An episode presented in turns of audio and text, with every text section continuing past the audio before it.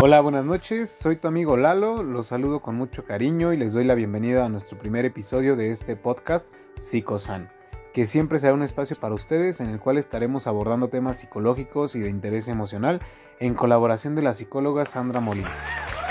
Te doy la bienvenida Sandy, ¿cómo te encuentras el día de hoy? Hola, muy buenas noches Lalo. Te agradezco la invitación a este espacio que ahora también es espacio de nuestro público y yo encantada de poder participar en este proyecto resolviendo dudas de interés social. Muchas gracias nuevamente por la invitación. No, no agradezcas, este es tu espacio y de nuestro público también. Y justamente como lo mencionas ahorita, este es su espacio, eh, el público está en su derecho, si les interesa saber sobre algún tema, si les gustaría que lleguemos a lo profundo completamente de un tema, que, les, que te cause intriga o que quieras saber más, Digo, es una gran oportunidad trabajar con una psicóloga porque aquí no le causa dudas todos estos temas que a veces nos, nos tenemos en la cabeza, ¿no? Y, claro, esto no es ir a terapia, ¿no? Porque son cosas muy distintas, pero sí sería importante que si tienes algún tema de interés, déjanoslos en los comentarios y también tus sugerencias, dudas, cualquier cosa, eh, en los comentarios te vamos a poder responder. Y bueno, podríamos tocar el tema en el siguiente episodio para así seguir progresando con este proyecto. Me parece muy bien, Lalo, comencemos. Bueno, mira, nuestro primer tema va a ser el suicidio. Nos gustaría que nos resolvieras algunas dudas, así como orientarnos a mí y a nuestro querido público sobre este tema que es tan importante. Quisiera aclarar que las siguientes dudas yo las conseguí con algunos compañeros y amigos, claro, con los que tuve oportunidad, ya ves que ahorita la situación está medio difícil, pero pues hay que hacer el intento, ¿no? Bueno, entrando en materia, Sabemos que el suicidio se sitúa entre las cinco primeras causas de muerte en el mundo, por lo que mi primera pregunta sería referente a las cifras de este suceso en un panorama mundial. Fíjate que me parece una pregunta muy importante y, me, agradó que fuera la primera. Eh, mira, entre los países con las tasas más altas en suicidio están Hungría, Finlandia, Austria, Suiza, Alemania y Japón.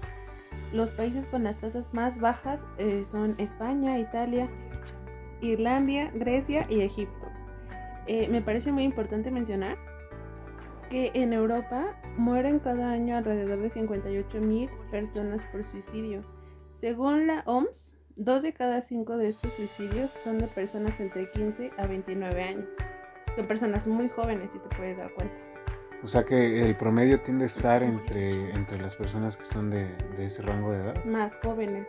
Fíjate, es una, respuesta muy interesante. Mira, la segunda pregunta. ¿Cuáles son las cifras eh, aquí en nuestro país, México? Mí me gustaría decir que estamos en ceros, pero lamentablemente la tasa en México es de 5.1 suicidios por cada 100.000 habitantes. Podrás darte cuenta que es una cantidad eh, muy alta, hay alrededor de 6.000 suicidios al año, de los cuales 3.000 son personas menores de 35 años, como ya te lo mencionaba antes, es más o menos el, el promedio. Esta tasa tan alta se la llevan los jóvenes de entre 20 y 29 años.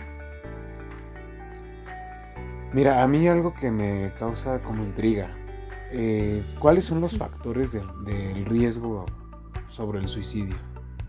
Sí, mira, también esto es muy importante. Me, agrada que lo pregunten las personas porque a veces tenemos claramente el ejemplo en nuestra casa, en un amigo o familia y no nos damos cuenta. algunos de los factores de riesgo son una historia familiar de suicidio. Me refiero a que en la familia haya existido alguna situación de suicidio, que tu abuelito se suicidó, tu hermano, tu tío, etc influye muchísimo en las decisiones de los posibles jóvenes, de los que vienen. Otro factor es la comorbilidad con otros trastornos mentales, la deficiencia en la producción de neurotransmisores, dificultades fisiológicas o motrices, apoyo deficiente del núcleo familiar primario que es muy triste y muy lamentable, pero sí sucede que a veces en nuestra misma familia, que es el núcleo más importante, no se recibe ese apoyo y es cuando se, se desmotivan los jóvenes. Em, otro factor serían los problemas adversos como deudas, divorcios, pérdidas significativas no resueltas o apoyo psicológico interrumpido. Aquí quiero hacer un poco de énfasis porque esto afecta demasiado. Si tú eres joven y estás en un proceso psicoterapéutico, no lo suspendas porque tu vida corre peligro. Si tú suspendes este, este tratamiento, obviamente ya no le vas a dar seguimiento a tu problema. No quiero decir que, tengas alguna eh, motivación por el suicidio. Sin embargo, no, no es bueno ni en esta situación de suicidio ni en ninguna otra suspender un tratamiento hasta que tu terapeuta te indique que es momento de darte de alta. Quiero eso hacer énfasis para que lo tengan muy presente. Me da mucho gusto que hagas este, que recalques este comentario, porque a lo mejor no sabemos, ¿no? Pero si la tasa de, personas con, tendencia a suicidio es alta, eh, yo creo que es importante hacerle este, este enfoque para si alguien está escuchando y tiene algún tipo de problema relacionado, pues eh, es muy bueno, ¿no? Que, que recalques que no, que no lo dejen a la ligera, ¿no? Que no, que no lo dejen así. Algo aquí que me, que me causa intriga, independientemente de las preguntas que nos hicieron nuestras personas, comentas algo de los familiares. Eh, esto puede darse en un caso, ok, mi abuelito se suicidó, yo no lo conocí y yo no estuve en el momento en el que él se suicidó. Esto también puede implicar eh, a mí con el simple hecho de saber que lo hizo o tendría que haberlo vivido yo, por así decirlo. Eh, mira, si tú te enteras que tu abuelito se suicidó, de alguna manera están sembrando en ti este pensamiento. De alguna manera, eh, cuando venga a ti este pensamiento, vas a decir, ¿por qué yo no? Si mi abuelito lo hizo. ¿Sí me explico? Al tener este antecedente emocional, no es que te lo contagie, no es por herencia, no, sino como, ejemplo. Como mismo ejemplo, tú dices, ¿por qué yo no si él sí pudo? O, o, a lo mejor dices, no, pues se suicidó mi abuelito y después de ahí mi familia estuvo mejor. Entonces son ideas que uno solito se está provocando. Te, motivas tú mismo a suicidarte, nada más poniendo como justificación que tu abuelito también lo hizo. Sí, no, o sea, sí lo hizo porque no está, no, hay nada de malo que lo haga yo, ¿no? Y más en el rango de edades. En el rango de edades que, mencionas que se da, pues muchas veces en ese tiempo estamos como a la defensiva, ¿no? Tenemos como otro, otro tipo de, de situaciones y bueno, mira, mi siguiente pregunta. Mencionas como factor los trastornos mentales. ¿Cuáles serían estos factores psicológicos que podrían causar el suicidio? Está el trastorno bipolar, el trastorno límite de la personalidad, la depresión, que esto es, o sea, debería ser el primero, e, la alerta, el consumo de drogas o alcohol, cuando ya se hace una dependencia, el trastorno de estrés postraumático, no sé si en algún momento en alguna película, alguna serie, alguna novela, te has percatado de que cuando una persona acaba de suscitar algún, este, alguna situación inapropiada que le llegó una sorpresa, tiende a, moverse como loco, no se fija qué es lo que hace. Entonces, en una de esas, se le puede hacer fácil si tiene a la mano unas tijeras que se corte o si tiene a la mano un balcón que se aviente porque no está pensando, tiene un estrés postraumático y este, esto lleva también a que este, este suicidio se pueda llevar a cabo. Otro de los trastornos es la esquizofrenia. La esquizofrenia es un trastorno que afecta la capacidad de una persona para pensar, sentir y comportarse de manera lúcida, por lo cual motiva a la persona a llevar este suicidio. A veces estas personas que padecen este trastorno eh, alucinan, alucinan, entonces en su cabeza hay voces que les dicen aviéntate, córtate, este, tírate, golpéate, incéndiate, en fin, eh, voces en su, en su interior que le motivan porque esta persona no está consciente, no es dueño de su conciencia. Y por último, bueno, otro de los factores muy importante es el historial de abuso sexual, físico o emocional. Ok, es muy importante conocer todos esos factores porque, bueno, son, son cosas que nos encontramos a veces con el día a día, ¿no? Eh, ¿Cuál es el perfil de un posible suicida? Fíjate que este, este comportamiento suicida se ha estudiado a profundidad y esto nos ha permitido establecer patrones de personalidad típicos en individuos suicidas. ¿A qué voy? que gracias a estos estudios es que tenemos todas las herramientas, toda la información para identificarlos. Entonces, eh, para que no después digamos, ay, no me di cuenta, este podcast tiene que servir para que mucha gente empiece a ubicar estos, estos rasgos en personas, eh, en su familia, en sus amigos, los del trabajo, etc.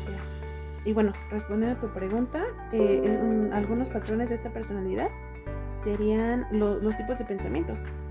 Pensamientos como nadie me quiere, soy prescindible para los demás, todo lo hago mal, si desaparezco nadie me daría, nadie se daría cuenta, solo morir detendría mi dolor. Pensamientos tan negativos que obviamente a nadie, a nadie le, le da como esa motivación de vivir. Ok. Eh, ¿Cuáles serían las señales de peligro?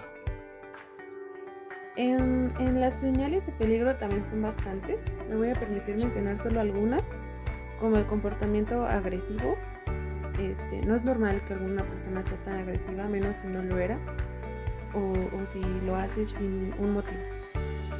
Eh, otra de las señales serían los cambios súbitos en el estado de ánimo, la pérdida de una persona significativa. Ah, ojo con estas personas, sobre todo ahorita con el COVID, eh, por la pandemia estamos perdiendo muchas vidas de personas cercanas y este como lo mencionaba muchas personas suelen tener estos pensamientos negativos como si esta persona ya no está a mi lado yo qué hago aquí parece, algunos van a decir, no, no, este, no es muy usual que alguien lo piense, pero sí, sí es muy usual, muchas personas se les derrumba el mundo cuando se muere su papá, su mamá, su hermano, su tío, su amigo, etc.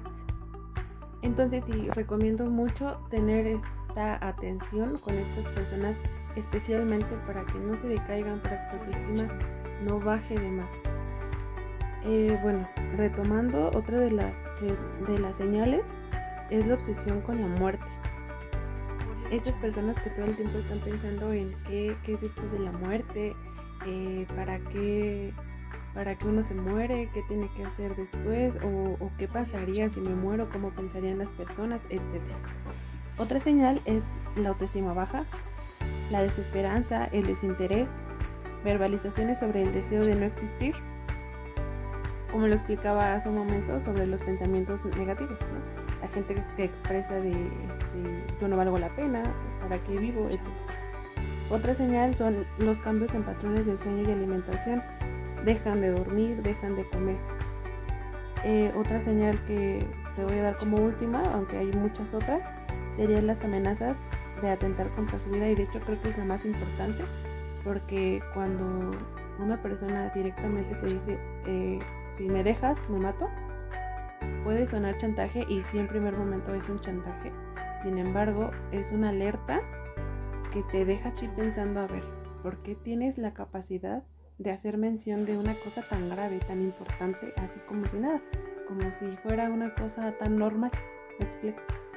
Mira, ahora que, mencionamos todos estos, estas señales, estos puntos, algo que sí me, llama la atención saber es eh, qué puedo yo hacer en dado caso que vea, no sé, algún familiar, conocido, amigo que está pasando por esas señales, ¿no? ¿Qué sería lo correcto que yo debería de hacer para poderlo orientar a que vaya ayuda, ¿no? Porque bueno, luego esas personas ya se cierran en una em, zona en la que no están accesibles, ¿no? A, querer recibir ayuda siquiera de uno mismo como amigo, como familiar, ¿no? ¿Tú qué es lo que recomiendas en estos casos? En primera instancia, subirle el autoestima. Decirle, obviamente no sonar hipócrita porque estas personas están muy negativos, entonces si tú llegas y le dices, no, tú eres genial, tú eres increíble, él va a decir, o sea, no es cierto, me estás engañando. Pero sí decirle, oye, hiciste muy bien esa tarea, te felicito.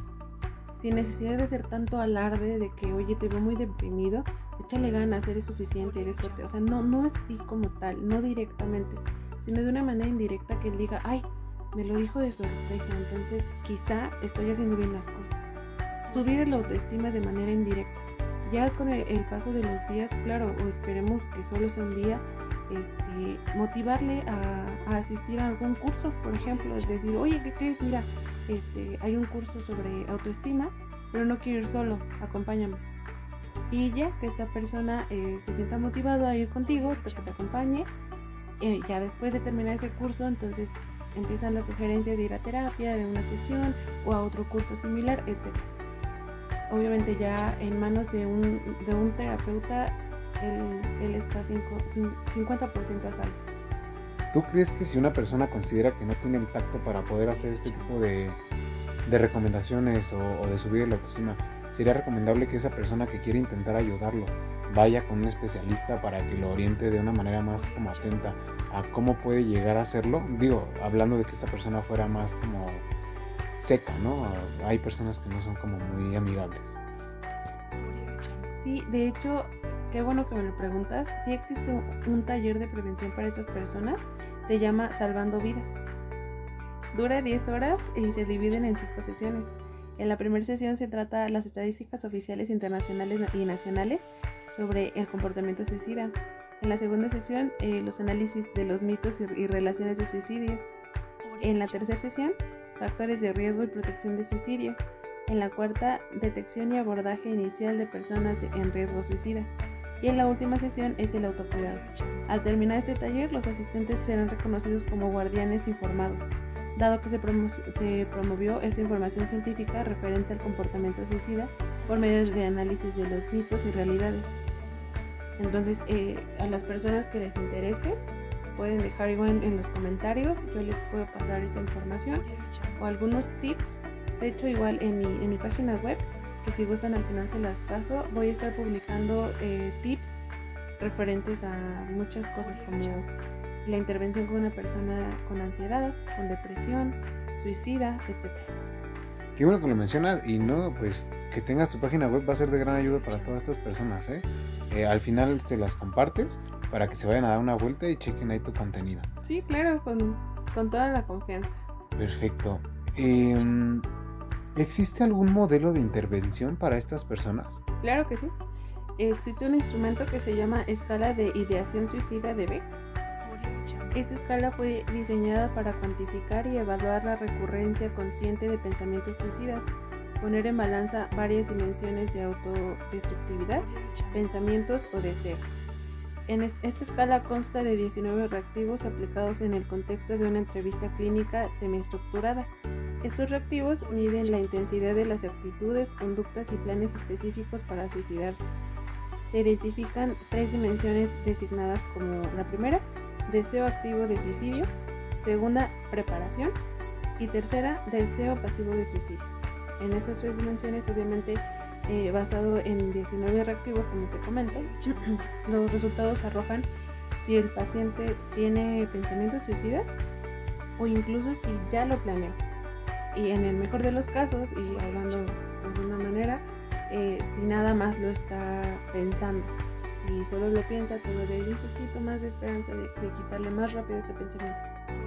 Este es el modelo de intervención que yo les sugiero y en este momento les expongo les repito el nombre por si lo quieren buscar o, este, quieren proponérselo a sus terapeutas para los que llevan a terapia y tienen alguna duda, con toda confianza con su terapeuta, tienen que tener mucha confianza. Entonces, si ustedes tienen como que estos pensamientos suicidas, con toda confianza, dile a tu terapeuta, oye, ¿me puedes aplicar la escala de ideación suicida de Beck? Y entonces él se encarga de buscar esta escala y te la aplica. Sandy, pues mira, la verdad es que este episodio ha resultado bastante interesante. Creo que nos has ayudado a dar este plus de que el primer episodio sea pues muy, muy, muy importante, muy envolvente. La verdad que nos dejabas de dejar ya sin preguntas. Espero que nuestro público nos ayude dejando ahí sus dudas, sus sugerencias y principalmente sus, sus preguntas que quieran resolver en un episodio siguiente. Y pues nada, yo creo que por el momento ha sido todo. Quiero agradecerte que hayas estado aquí. Y bueno, ahorita que nuestro público escucha, eh, que nos respondas a todos si quieres ser parte de este proyecto, seguirnos apoyando. No sé qué opines, ya te lo había preguntado antes, pero me gustaría que quede grabado para, para hacerlo más formal. Claro que sí, ¿dónde firmo? Claro que sí, quiero formar parte de este proyecto porque aparte para mí es muy importante, importante transmitirle a la gente lo que, lo que sé, que no lo sé todo, me sigo preparando sin embargo me gusta, me gusta transmitir lo que yo he aprendido y, pues obviamente salvar vidas, ¿no? Hablando ya del suicidio, pues qué mejor que de aquí, eh, si algunos jóvenes nos están escuchando que tengan este problema, eh, tomar, tomar la iniciativa de asistir con un, un, terapeuta, escribirme. En un momento, si gustan, les doy mis redes sociales para que me puedan escribir. Yo con mucho gusto los oriento, los canalizo con algún colega para que los atienda. Pues muchas gracias Andy y te, quiero dar las felicitaciones por la manera en que te desenvolviste en este, en este episodio y bueno, esperemos que sean muchos más. Muchas gracias, estoy muy contenta de formar parte de este equipo. Bueno, antes de que te nos vayas, ¿nos puedes brindar por favor tus redes sociales? ¿Cómo podemos contactarnos contigo ya de manera más directa?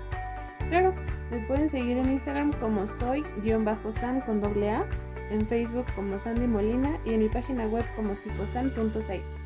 Bueno, pues muchas gracias. Yo ya tengo la fortuna de conocer tu página, pero hay todos nuestros nuestros seguidores, nuestro público que se dé una vueltecita por ahí y yo creo que va a haber contenido muy bueno y ahorita con este con este proyecto pues más. Ahí igual si nos quieren seguir, si quieren seguir todo este podcast, ahí vamos a estar publicando todos estos todos estos episodios.